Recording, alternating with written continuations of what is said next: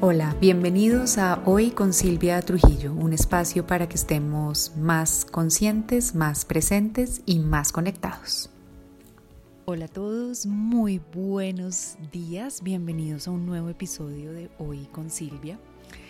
El tema que les traigo hoy eh, se llama Dejar hablar al miedo. Eh, entonces hoy nos, nos vamos a, a incomodar un ratico, dejando hablar al miedo. Y lo vamos a hacer porque por mi propia experiencia y, por la experiencia de las personas con las que trabajo, me he terminado por dar cuenta de que el miedo tiene unos mensajes muy poderosos y muy reveladores para nuestra vida. Y que precisamente como nunca lo dejamos hablar, sino que tendemos a callarlo, evitarlo, a esconderlo, eh, lo que hacemos ahí es darle mucho más poder que cuando nos sentamos un ratico con él a dejarlo expresar qué es lo que nos quiere decir. Y pues no quiero dañar desde ya la conclusión, pero el, el principal mensaje es que el miedo está porque tiene un mensaje para nosotros y a veces, aunque el mensaje no sea acertado, eh, sí es potente es decir, si nos va a, transmitir algo o nos va a dar una información que es importante que conozcamos para que podamos seguir avanzando más presentes, más conectados y, que sigamos como en esa ruta de, avanzar por, por, hacer realidad nuestros sueños o lo que realmente queremos de nuestra vida. Eh, en términos generales, eh, un miedo, y aquí voy a hacer referencia principalmente a los miedos sociales, ¿no? No, no tanto, no voy a hablar de, de traumas, de fobias. Em, creo que ameritan otra, otra, otro encauce, ¿no? Otra forma de, de analizarlos y entenderlos y, y, tienen otra cantidad de cosas. Aquí voy a hablar principalmente de los miedos sociales.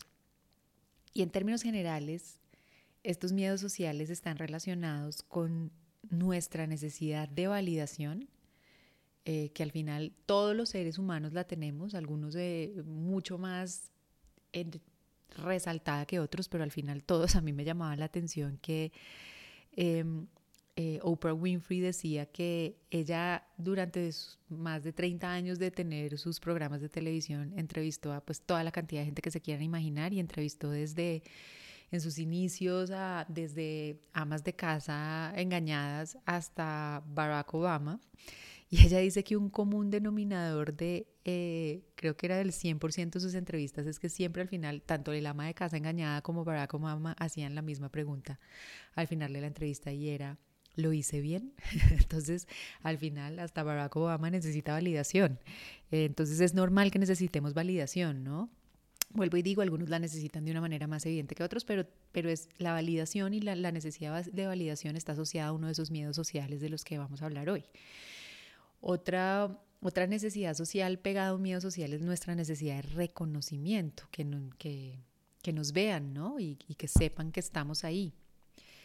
Eh, otro miedo social está relacionado con nuestra necesidad de atención, de que nos pongan cuidado ¿no? y nos atiendan. Asimismo que nos amen, ¿no? recibir cariño y, y también está el merecimiento. Entonces, todos, estos temas los necesitamos socialmente y generan los miedos sociales, que es de los que vamos a hablar un poco en el episodio de hoy. Y nos genera miedo, o el miedo social, lo que buscamos evitar es el rechazo y el juicio ante lo que somos o, ante quienes somos eh, realmente.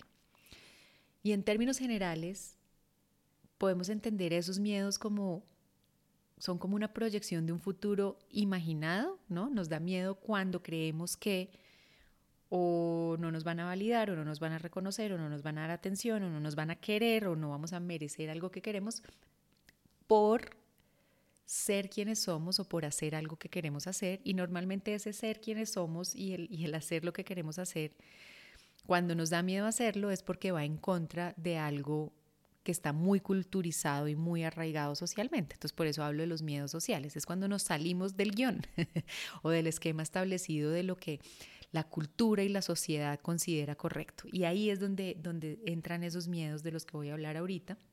Y como les decía, son proyecciones de un futuro imaginado, o sea, eh, nos da miedo cuando nos imaginamos que si hacemos lo que realmente queremos o si somos quienes realmente somos y nos permitimos ser con, con nuestras luces y con nuestras sombras, va a existir la posibilidad de un rechazo o de un juicio. Y ahí entra el miedo social.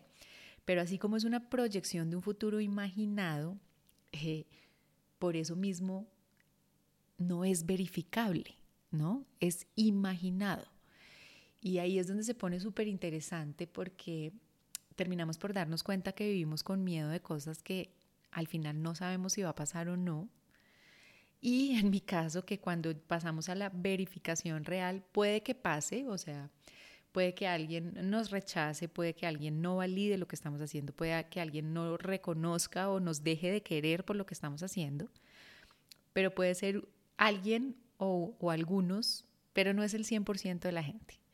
Y, al final uno se da cuenta que, pues los que quedan a lo mejor eran los que realmente estaban. Entonces, e, es ese miedo en el que estamos usando la imaginación en nuestra contra, en cierta manera, porque estamos hablando de proyecciones, empezamos a, todo lo que puede pasar, todo lo que puede salir mal.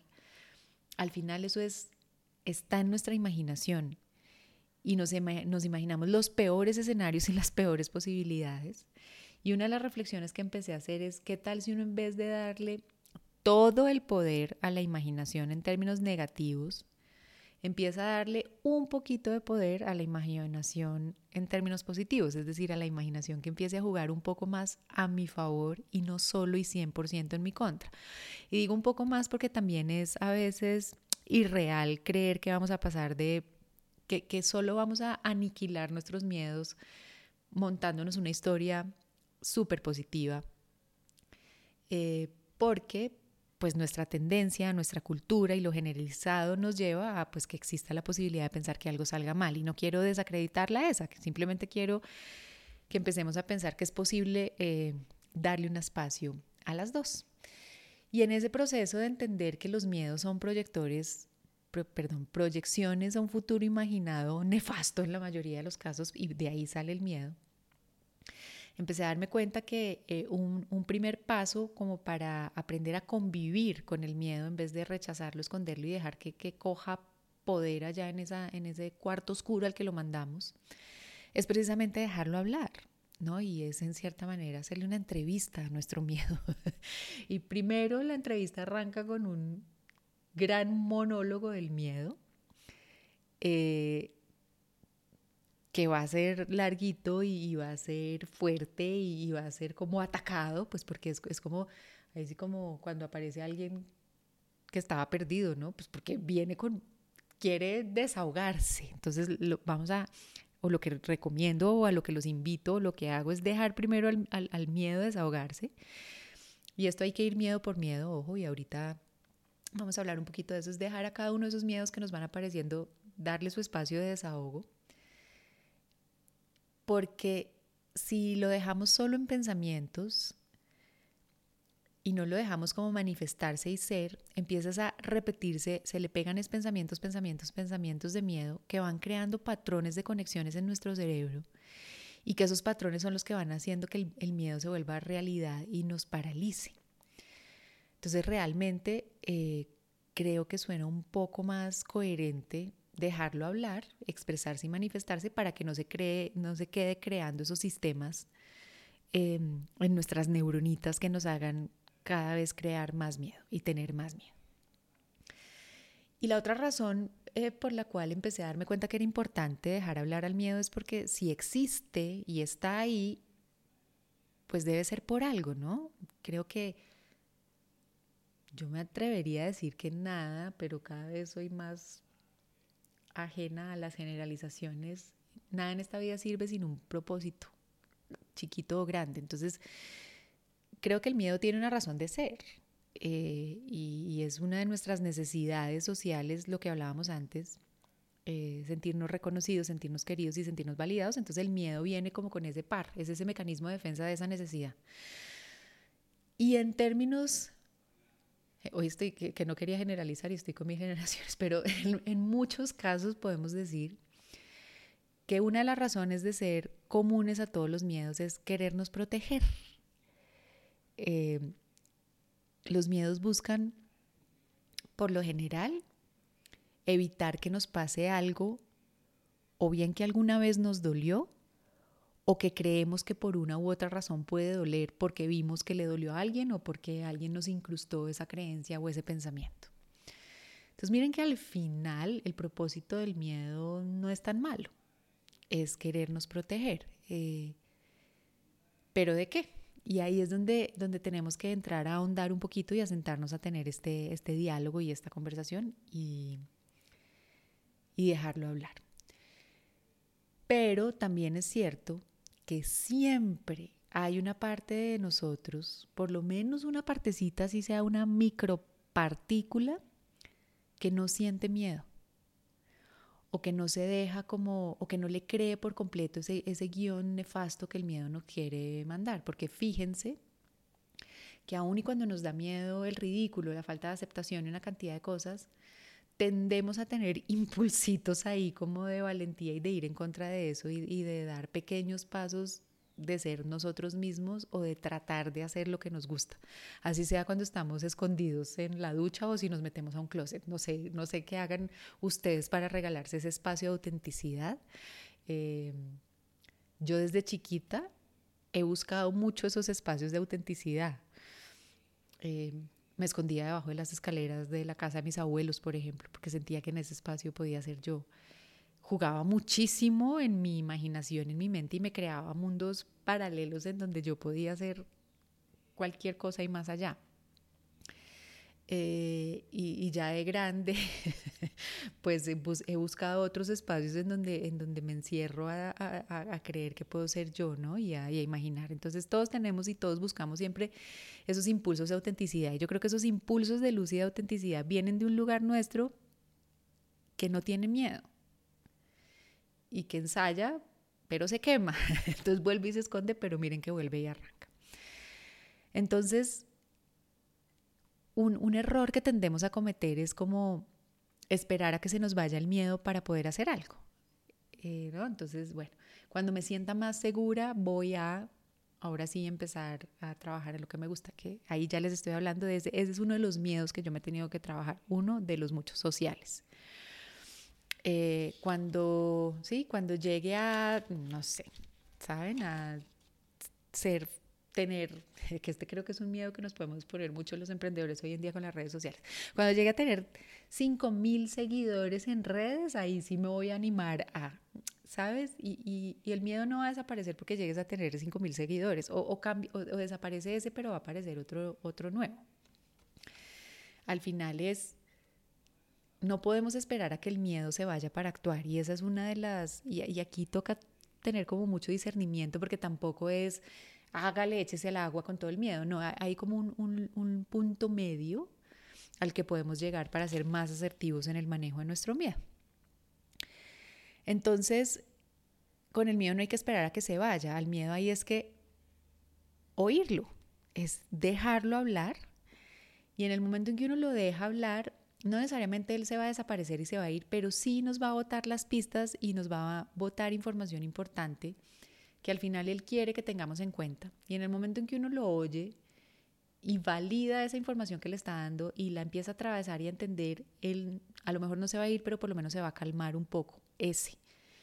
Y, así nos toca ir paso a paso con cada uno de, los, de, de nuestros miedos, oyéndolo y usando los miedos que nos transmite como pistas de una transformación que nos va a, dar más impulso para seguir adelante. Y es que uno va a ver que el ruido del miedo, cuando hace el ejercicio de dejarlo hablar, como lo he empezado a hacer yo y como lo hago con las personas con las que trabajo, es temporal. O sea, llega un punto en que, en que el miedo se, ya, ya no, puede que no se calle, pero sigue diciendo lo mismo de distintas maneras, ¿saben? Como esa gente que, que, y saben que a mí eso a veces me pasa, como que para decir lo mismo doy muchas vueltas. Pero el miedo es así, el miedo da rodeos y explica y dice lo mismo con otras palabras, pero al final el mensaje fundamental es el mismo. Entonces, oírlo, uno se da cuenta que es temporal y el mensaje es limitado y es concreto. Mientras que miren cómo es de resiliente el impulsito de luz y autenticidad que a pesar de que le hemos dado con un ¿cómo se llama eso? Se me olvidó, con un martillo de esos gordos de feria cada vez que brinca, como se acuerdan ese juego, como muy, yo sé que estoy súper retro, pero que salían como topitos, asomaban la cabeza y uno tenía que pegarles un mazazo en la cabeza. Eso es, eso es lo que hacemos nosotros con nuestro impulso de autenticidad, ¿no? cada vez que sale una cabecita, toma y vuelve y lo guarda. Y con todo y eso, el topo vuelve y sale y el impulso de autenticidad vuelve y sale porque al final a eso fue a lo que, a lo que vinimos, a, que, a brillar con nuestra propia luz y, el miedo es el masazo, toma y guárdate, pero después va a salir otra vez y va a salir otra vez. Entonces, ese, ese, esa, el impulso de la autenticidad es infinito, mientras que el ruido del miedo es temporal. Y lo otro que les quiero decir es, se vale, está bien, ojo, y a veces es necesario tener miedo. Primero, por lo que les dije antes, está relacionado con nuestras necesidades sociales básicas de sentirnos reconocidos, aceptados, amados y apreciados.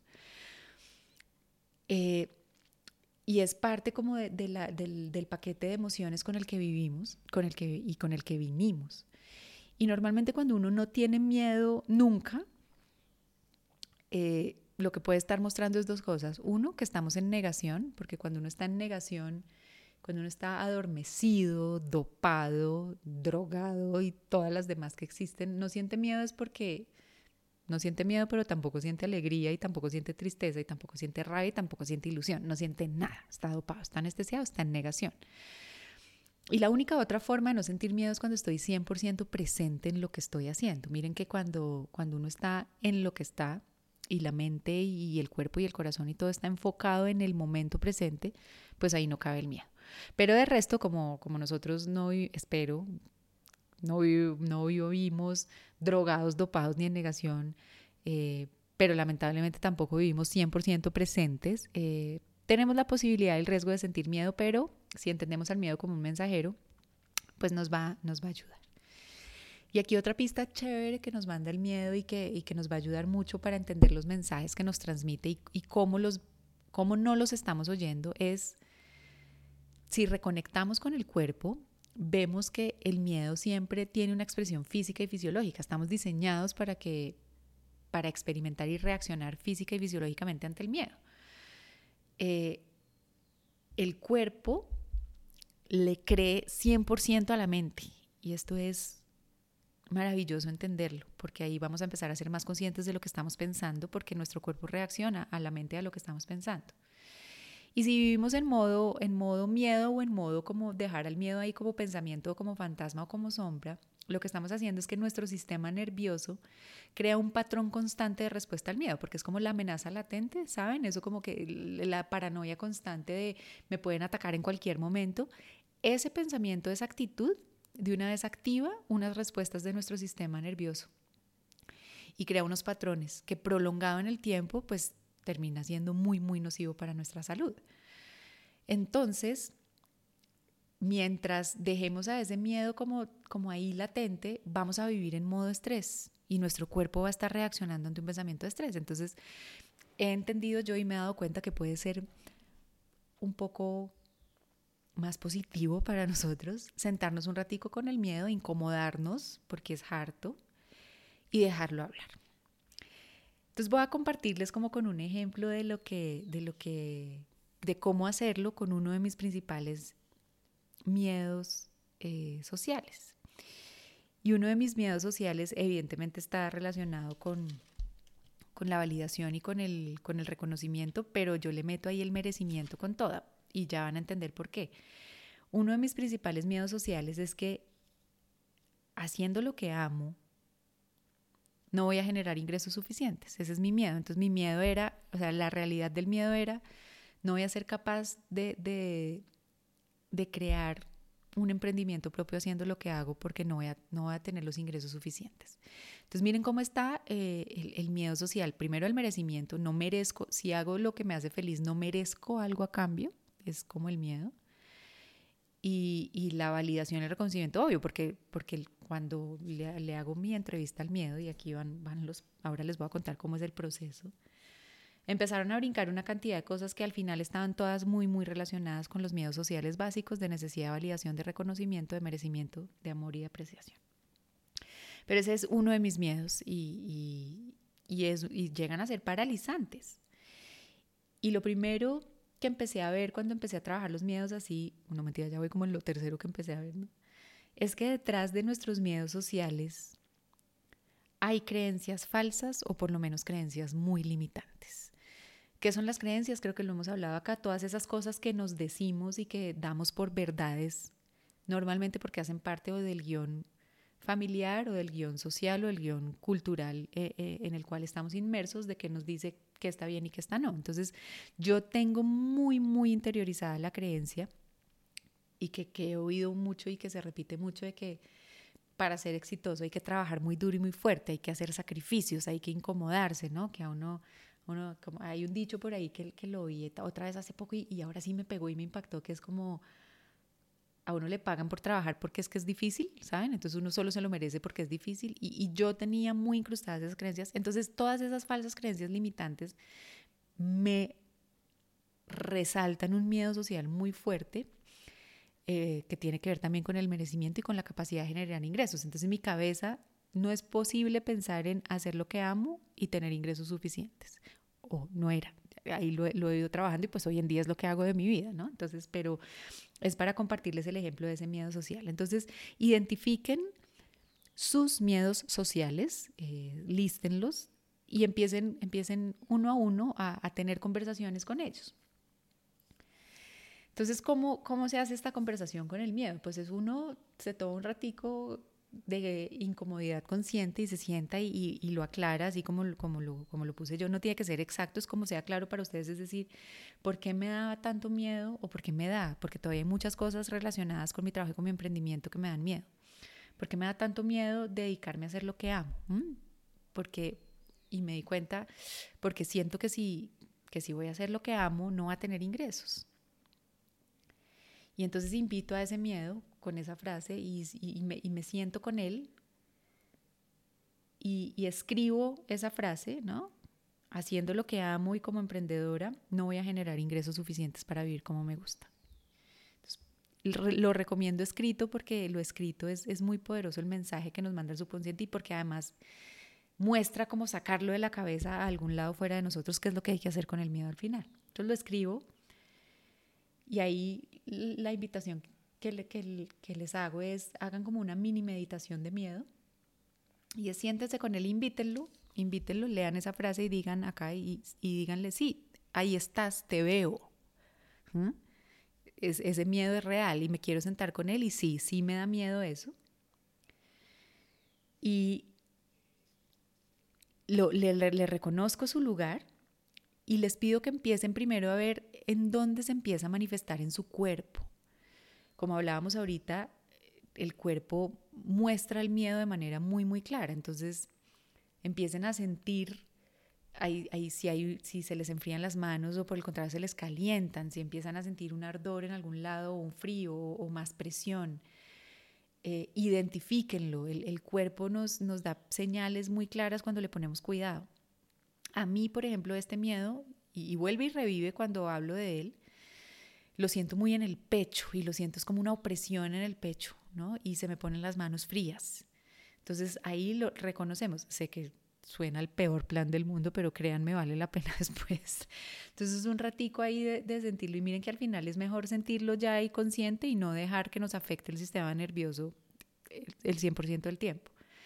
Entonces es primero sentirlo. Entonces una forma de reconocer al miedo y de darle su lugar es, es sentirlo, permitirnos sentirlo en el cuerpo en vez de evadirlo, de negarlo. Aquí está, donde lo estoy sintiendo. Y casi que de inmediato, una de las principales formas que nuestro cuerpo expresa los cambios de ánimo y todo es a través de nuestra respiración. Entonces normalmente, o en mi caso, el miedo me empieza a, hacer como di dificultad en respirar, entonces tengo que hacer como el esfuerzo por respirar porque tengo el pecho oprimido y, y, se sube el ritmo de la respiración, se sube el ritmo cardíaco, si uno puede sentir el corazón, empieza a sentir los latidos del corazón que uno pues normalmente no lo siente, siento como, como la presión sanguínea sube, yo siento como que se me calientan las orejas y entra como uno, uno como en este estado de ansiedad y como de alerta. Y miren que todo es una respuesta física algo que, estoy, que me estoy permitiendo pensar, que estoy dejando salir de mi mente, porque realmente si yo abro los ojos, pues no hay un brontosaurio tratando de devorarme, es yo pensando que emprendiendo en lo que amo no voy a poder generar los ingresos que considero suficientes para ver que me gustan. Miren, miren lo poderoso. Entonces ya lo siento y después de que se permitan sentirlo en el cuerpo, quiero que le inviten, invítense a darle una forma o ponerle una figura, una cara. Eh, puede ser una forma, un color, una persona, un personaje, lo que salga, lo, que les salga. A mí me sale, em, a mí me sale, no sé, los de mi edad se deben acordar, eh, me sale la figura de, había en, en, MTV como un cartoon que se llamaba El Chico Migraña, ese me sale, ese me sale a mí.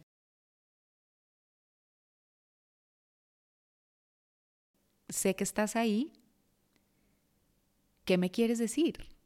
Y déjenlo arrancar el monólogo. Y como les dije antes, el monólogo al principio va a ser alterado, rápido y como, como sí, como recién aparecido, porque es la primera vez que le estamos dando la palabra a alguien, entonces tiene mucho para decir. Y recomiendo tomar nota de lo que va diciendo. No tiene que ser exactamente, pero traten de sacar como las palabras claves que les bota el miedo y déjenlo que se desahogue puede tomar unos minutos, varios. Eh, nunca, ni en mi caso, ni en los procesos que acompaño, ha pasado de más de 15 a 20 minutos. Porque como les dije antes, el ruido del miedo es temporal. Y, al final, si se demora más de eso es porque ya les está empezando a repetir lo mismo con otras palabras, como hablamos ahorita. Entonces, déjenlo desahogarse y deje de sacar todo. Y una vez ya, o ustedes lo vean como diciendo lo mismo de otra forma, o, ya se calle. Eh, empiecen ahora sí como a entrevistarlo, ¿no? Entonces, la primera pregunta que se le hace es, ¿de qué me estás protegiendo? Y ahí se empieza a poner súper interesante porque ahí es donde nos empieza a transmitir los mensajes poderosos que, necesitamos saber. En mi caso, con el, con el que les conté, con mi miedo de, de hacer lo que amo y y generar ingresos suficientes, la respuesta que me llega es, me está protegiendo de fracasar, me está protegiendo de perder lo que he construido, lo que he creado en mi vida, me está protegiendo eh, de, la falta de validación y del reconocimiento de ese estatus que me había inventado en mi cabeza que tenía. en términos generales, obviamente hablo mucho y habla, dice otras cosas, pero esa es como la esencia. Y cuando, cuando ya ha dicho de qué me está protegiendo, miren que nos está dando información valiosa, la segunda pregunta es, ¿a quién estás protegiendo? Y ustedes dirán, no, pues obvio nos está protegiendo a nosotros. No, y aquí se empieza a poner más interesante porque uno, cuando yo le digo, ¿a quién estás protegiendo? La primera respuesta hoy es, pues a usted, pero no, es decirle más de verdad, ¿a, a cuál, a cuál yo está protegiendo? Y casi siempre está protegiendo a un yo del pasado. Casi siempre. En mi caso, cuando le pregunto a cuál yo está protegiendo, la respuesta que me da es, me apareces como en la imagen y, me veo es a mí como de 17 años, como cuando me iba a grabar del colegio, que fue un momento determinante en mi vida, porque ahí seguro incrusté esa creencia por la formación, por donde estudié, por la cultura, pues, o sea, por todo, de que uno tenía que optar por una carrera X para, para ser exitoso. Y ahí me devuelve a mí ese, este miedo en particular. Otros miedos me devuelven a otras edades, pero el mensaje que les quiero dar es, pregúntenle a cuál de ustedes está protegiendo y normalmente es a, un, a, un, a uno más chiquito o menor. Y después de tener claro eso, que ahí viene un mensaje poderosísimo de dónde incrustamos esa creencia o de, de ese anhelo social, la siguiente pregunta que yo le hago es, ¿qué cree que va a pasar si hago eso? En mi caso es, ¿qué cree que va a pasar si emprendo y empiezo a trabajar en lo que amo? Y déjenlo hablar. Y normalmente ahí lo que va a hacer es reforzarles el de que los está protegiendo. Entonces a mí obviamente me dice, no va a generar ingresos suficientes. Entonces uno ahí empieza como a, a seguir la entrevista. ¿Suficientes para qué? ¿O suficientes comparados con qué?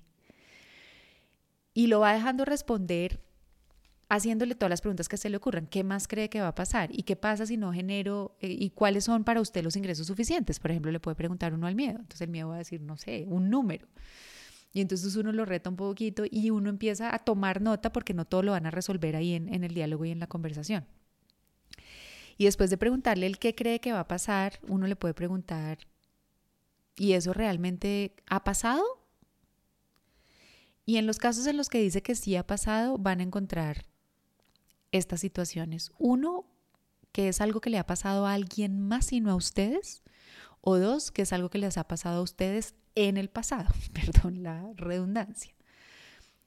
Entonces, miren que volvemos a es, es una proyección imaginada, como decíamos al principio, que no tiene sustento real en el presente.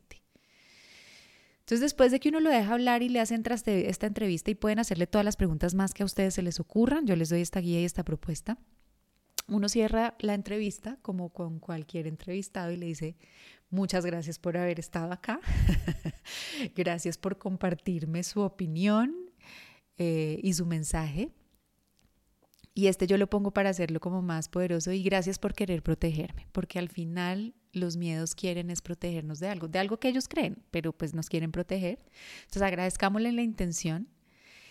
Y yo siempre me despido y le digo, puede quedarse por fuera mío, o sea, quedarse en esta imagen, en esta visualización. A mí a qué me ayuda eso, a acordarme que yo no soy miedo y que yo no soy el miedo que hay una parte dentro de mí que tiene miedo, pero que esa no soy yo.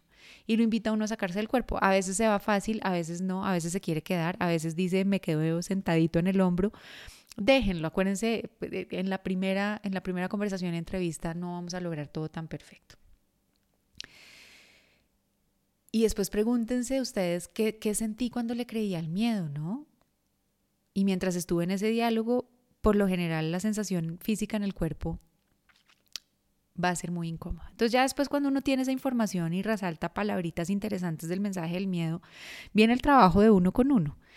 Y en mi caso me di cuenta que empecé a hacerme las preguntas de fracaso, ¿por qué, le da porque al miedo le da tanto miedo que yo fracase? O sea, ¿por qué me da tanto miedo fracasar? Y entonces empieza una, un proceso más bonito, ¿qué es fracasar? Entonces me di cuenta, pues hombre, que si fracasar es no seguir el guion, pues yo ya aprendí que eso para mí no fue fracasar, sino fue liberador. Entonces empieza uno a cuestionar la palabra fracaso y, empieza a tener este, esta dualidad de creo que es más fracaso y este es mi análisis, es más fracaso hoy vivir una vida fingida y aparente que hacer lo que amo. Entonces uno ahí lo va decantando. Me di cuenta también que, ¿qué será lo que hace que yo no pueda confiar en mi capacidad de generar ingresos haciendo lo que hago. Entonces ahí que encuentro una falsa creencia como la que les compartí antes, que el trabajo es sacrificio y eso es una falsa creencia. Entonces uno ahí empieza a pensar, bueno, puedo pensar algún ejemplo de alguien que ame su trabajo y que genere ingresos y pues sí, hay muchos. Y yendo más allá, después voy y hago un reality check y digo, bueno, yo ya llevo emprendiendo, sí, hubo otros emprendimientos en el pasado que me salieron mal, pero la verdad es que ya llevo emprendiendo dos años he tenido ingresos gracias a mi emprendimiento y la verdad es que sí. De pronto no iguales a los que tenía cuando trabajaba en el mundo corporativo, pues sin duda, pero me, me siguen permitiendo vivir como me gusta y al final con lo que creo que es suficiente, porque es que nos acostumbramos fue a, a tener de más, ¿no? Y acumular. Entonces, para lo que me gusta hoy todo tengo ingresos, sí, ahí está, pues algunas cosas más que otras y otras menos, pero la verdad es que sí puedo, entonces uno entra como a ir tumbándole esos argumentos al miedo que si uno no se permite tener la conversación con él, no va a identificar y no va a, a, identificar. Entonces al final cuando yo hago ese análisis después de sentarme, de ver todos los mensajes que me, me mandó el miedo, me doy cuenta es que la verdad sí estoy pudiendo y sí estoy pudiendo hacer lo que amo y estoy, pues no me he muerto de hambre y aquí estoy y me encanta y hoy me caigo mejor y me parece más chévere mi vida. Y no es que el miedo esté mal, ojo, es que él me sigue mandando un mensaje de algo que sigue resuelto en mí que lo, y lo, que lo voy a seguir trabajando. Y al final es que también me di cuenta que es que el miedo brinca más cuando se siente amenazado. Y cuando se siente amenazado el miedo, es pues cuando siente que se está quedando sin trabajo, cuando me ve que ya estoy fluyendo con mi trabajo contenta y que estoy creando y que estoy trabajando en mis coaches y que me está, ahí brinca el miedo y dice como, uy, me voy a quedar sin trabajo, venga, le pego otro sustico a, esta nena. Y entonces ahí me doy cuenta y le digo, si tiene miedo, entonces en vez de aniquilarle y decirle, ay, ya no me da miedo porque ya me di cuenta que puedo, no es por ahí tampoco, es más bien cambiémosle el rol. Y a lo que lo he invitado yo es a que me proteja más bien de mis falsas creencias. En vez de que me proteja de cumplir mis sueños y de ser yo misma, le estoy dando el trabajo de que me proteja mis, de mis falsas creencias y que entonces esté piloso ahí cuando otra vez estoy pensando, oh, no estoy sufriendo hoy, entonces no voy a tener ingresos. que más o menos ese era mi diálogo. Entonces ahí le digo al miedo, brinque, man, o sea, ahí sí protéjame de ese pensamiento para no caer en él nunca más.